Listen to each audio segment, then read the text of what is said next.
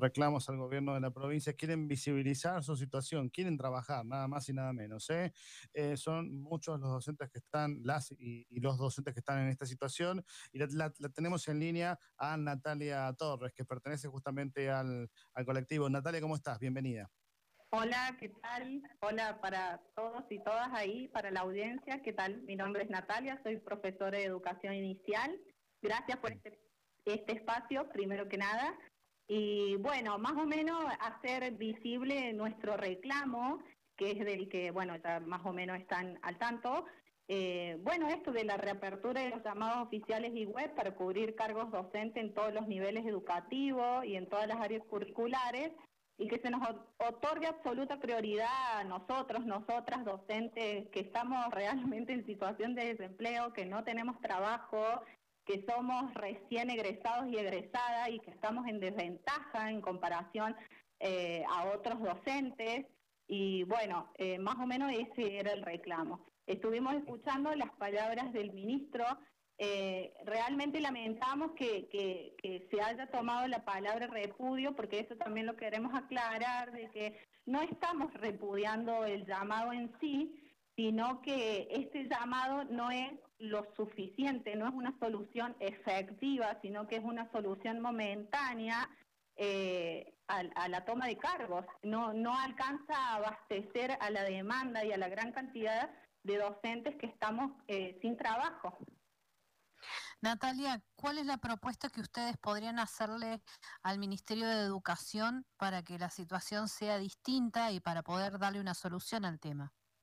Claro, nuestra propuesta es que eh, nosotros, nosotras tenemos conocimiento eh, sobre la situación en el sistema educativo.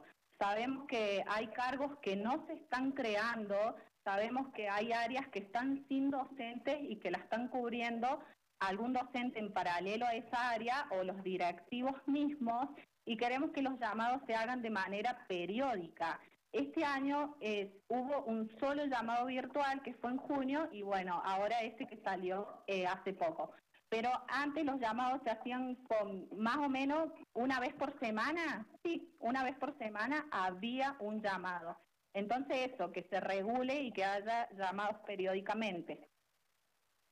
Bueno, cualquiera que, es papá y tiene sus hijos sabe que a nosotros nos ha pasado, inclusive en, este periodo, ¿no? De docentes que han renunciado a, su materia. Me ha pasado con, desde, el, desde el niño de la primaria, también con la secundaria, y los cargos no son cubiertos. Entonces uno dice, bueno, eh, lugar para los docentes hay. ¿No?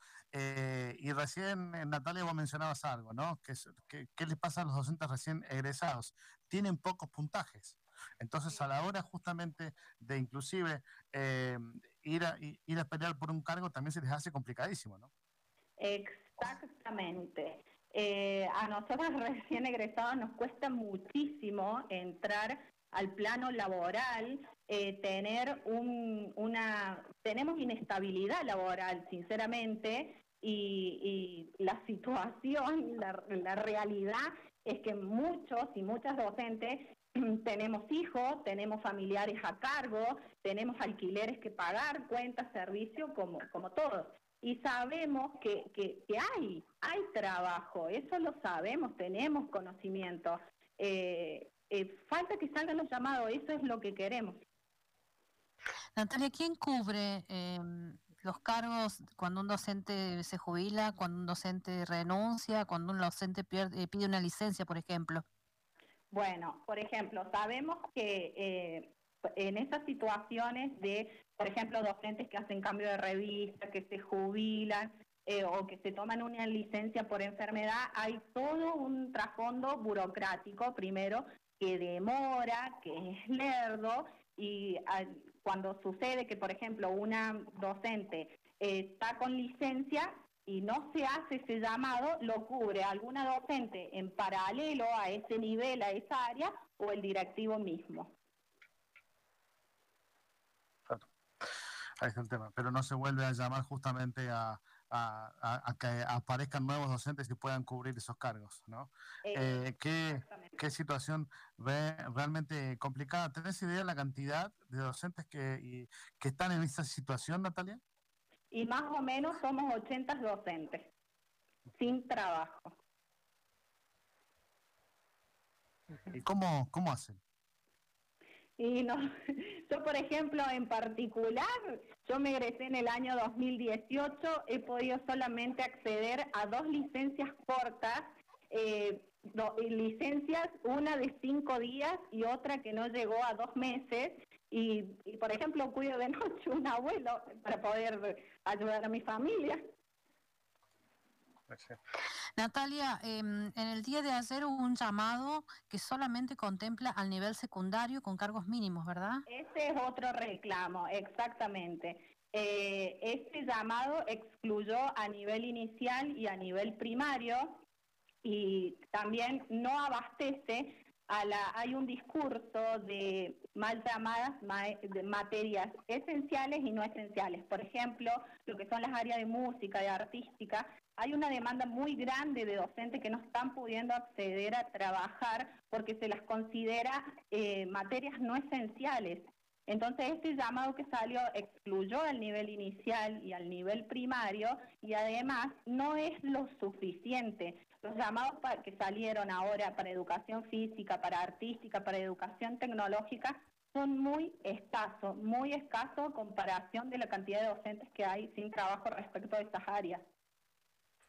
Ni hablar de la problemática que han tenido los docentes el año pasado y, el anterior con, con eh, el tiempo que demoraron en eh, justamente salir los decretos y en, pagarles, ¿no? Hay docentes que llegaron a estar eh, más de seis meses sin cobrar. Eso también es otro reclamo que ustedes están haciendo, ¿no? Ese también es uno de los reclamos, son como bastante, ese también es uno de los reclamos, la verdad es que cuando nuestros haberes son a destiempo, eh, nosotras trabajamos, hacemos una licencia, una suplencia y se nos paga muchísimo tiempo después. Hay mucha irregularidad en eso y también es uno de los reclamos, eso es cierto. Mientras estamos trabajando sin cobrar un peso respecto a, la docencia, eh, también tenemos que tener otro trabajo en paralelo para seguir subsistiendo. Es así. Bueno, Natalia, recién cuando hablábamos eh, de forma particular eh, para concertar la entrevista, vos agradecías el espacio.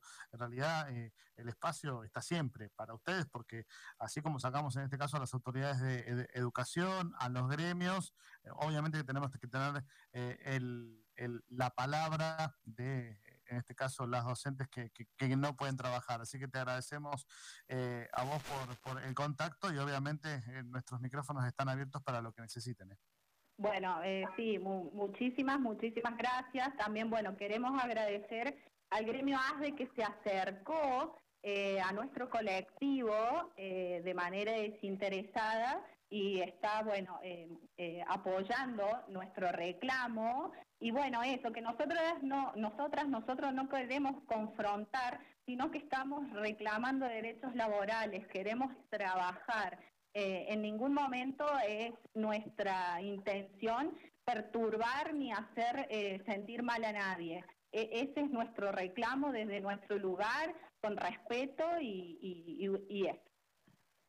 Ah, bueno, muchas gracias y que ojalá que la situación se, solucione y consigan trabajo rápido. Muchas gracias. ¿eh? Ojalá, muchas gracias. Hasta luego. Hasta luego. Bueno.